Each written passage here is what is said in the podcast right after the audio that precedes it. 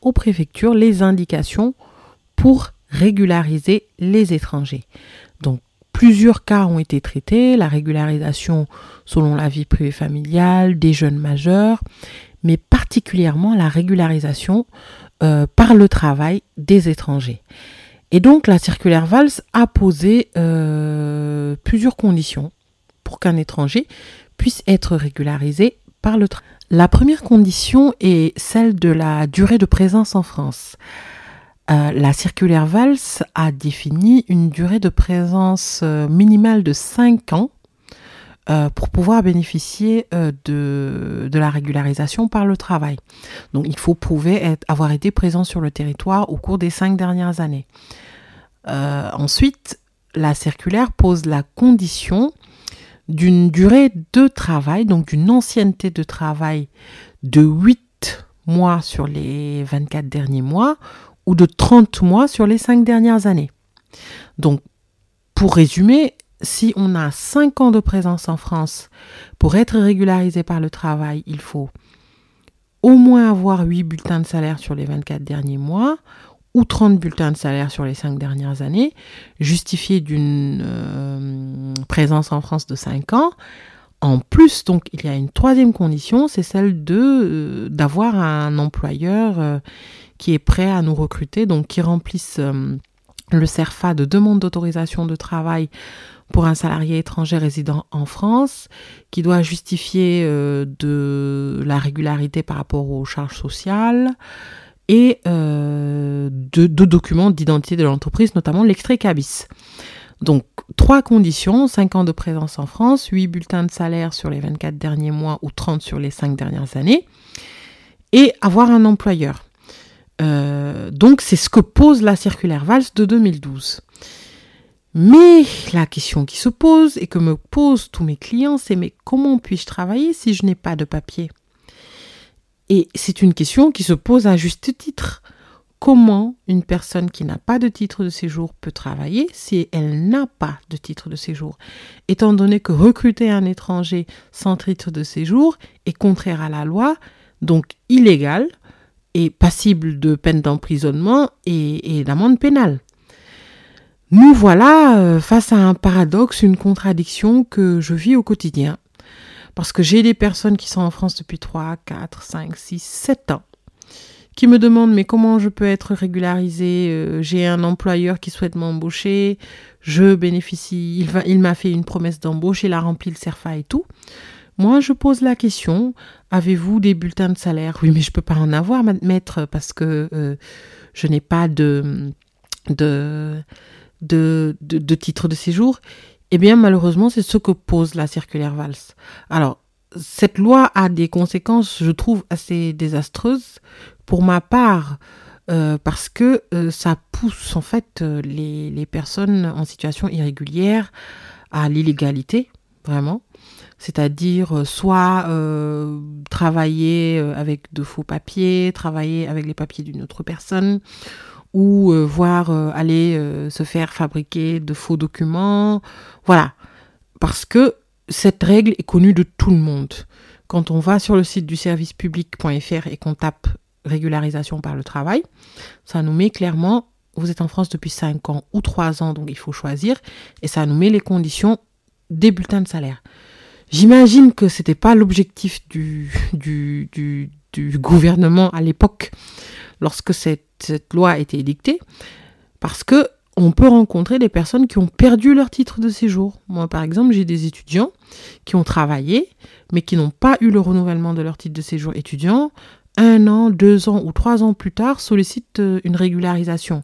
Donc, ces personnes-là ont travaillé de, antérieurement avec des bulletins de salaire finalement euh, sous leur véritable identité, alors qu'ils détenaient un titre de séjour leur permettant d'exercer cette activité-là. Donc ça, c'est tout à fait compréhensif. Il y a également, j'ai des euh, clients qui étaient, euh, par exemple, euh, titulaires d'une carte étranger malade, qui ont travaillé, qui n'ont pas eu le renouvellement de leur carte, qui sont restés en France et qui après ont sollicité la régularisation par le travail et qui l'ont obtenu. Vous voyez? Donc c'est pour ça, je pense que c'est légitime. Mais la règle, elle est là. elle est contradictoire. Alors à chaque fois, c'est assez difficile pour moi d'expliquer à mes clients qui sont en France depuis très longtemps qu'il faut des bulletins de salaire pour remplir les conditions de la circulaire VALS. Mais et pire encore, donc cette circulaire pour l'instant, c'est celle qui est appliquée, je pense, par beaucoup de préfectures, pas par toutes. C'est-à-dire que moi, ce que j'observe, c'est que tantôt, euh, par exemple, les Algériens et les Tunisiens, et, compte tenu de leur statut assez spécial, ne relèvent pas du, code d'entrée et de séjour et du droit d'asile, et par conséquent ne relèveraient pas de cette circulaire-là, qui, qui était basée sur l'article L313-14 du CESDA, nouvellement L435-1. Et donc, J'observe certaines préfectures qui régularisent euh, des Algériens euh, et Tunisiens sur la base de cette circulaire, d'autres qui ne le font pas. J'observe certaines préfectures qui régularisent les Tunisiens, mais ne régularisent pas les Algériens sur la base de ces critères. Donc finalement, les préfectures l'appliquent comme elles veulent, vraiment. Et euh, cette circulaire n'a pas de caractère réglementaire, c'est-à-dire on ne peut même pas la soulever ou l'invoquer devant le tribunal administratif pour contraindre la préfecture à respecter les règles de la circulaire. Donc moi, personnellement, je pense en tant que praticienne du droit des étrangers et en côtoyant, mais vraiment tous les jours, des salariés, des étrangers en situation irrégulière qui exercent une activité professionnelle et, qui cherchent à se régulariser, je pense qu'il faut euh, tout simplement euh, réformer les règles concernant l'admission exceptionnelle au séjour des étrangers. Il faut réformer ces règles-là. Il faut euh, euh, donner un caractère réglementaire, en tout cas législatif, insérer dans le CESDA les règles relatives à, l'admission exceptionnelle au séjour des étrangers et supprimer ce paradoxe. Parce qu'on ne peut pas d'un côté punir sévèrement euh, l'emploi de salariés étrangers, le travail, voilà. Et d'autre part, dire à un étranger que si vous voulez être régularisé, il faut des bulletins de salaire et que sans bulletin de salaire, vous ne serez pas régularisé. C'est vraiment pousser euh, la population étrangère à, à, à, par exemple, ben, travailler soit avec des documents d'autrui, soit avec de faux documents, mais, mais je pense qu'il faut absolument abroger cette circulaire et euh, clarifier tout ça, clarifier tout ça dans le CESDA. Beaucoup de personnes ont un savoir-faire. Beaucoup de personnes rencontrent des employeurs qui souhaitent vraiment les recruter. Donc moi j'ai tellement eu d'employeurs, même aujourd'hui j'ai reçu un employeur et un salarié euh, donc qui est venu me voir, je l'ai testé, il est formidable, je veux vraiment le prendre et je peine à trouver de la main d'œuvre. Comment faire? Sincèrement, j'ai ça.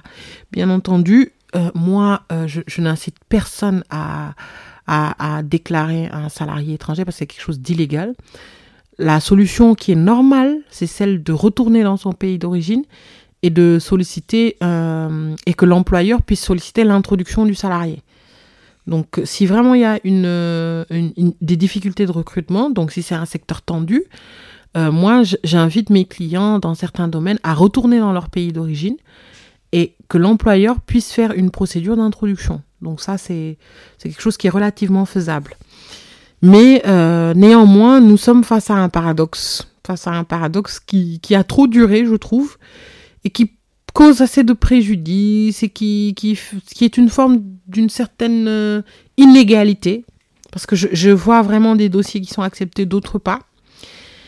Et j'invite vraiment le gouvernement, le ministre de l'Intérieur, dans leur logique de réforme du droit des étrangers, qui, qui je trouve est bien parce que la réforme du 1er avril 2021, moi je l'apprécie particulièrement parce que elle a rendu vraiment la procédure de demande d'autorisation de travail euh, assez simple et assez rapide voilà, de la même manière, vraiment officialiser la réglementation sur le sur la sur la régularisation par le travail, la simplifier également. Pourquoi pas ne pas proposer un, un, qu'un, dès qu'un salarié, dès qu'un étranger en situation irrégulière bénéficie d'une promesse d'embauche d'un employeur qui s'engage à l'embaucher, puisse bénéficier d'un, d'un titre de séjour salarié, travailleur temporaire, euh, à condition de respecter les, les engagements de cet emploi-là. Vraiment. Voilà. Donc je souhaitais partager avec vous ce paradoxe, ce constat, À très bientôt pour une autre présentation. Au revoir.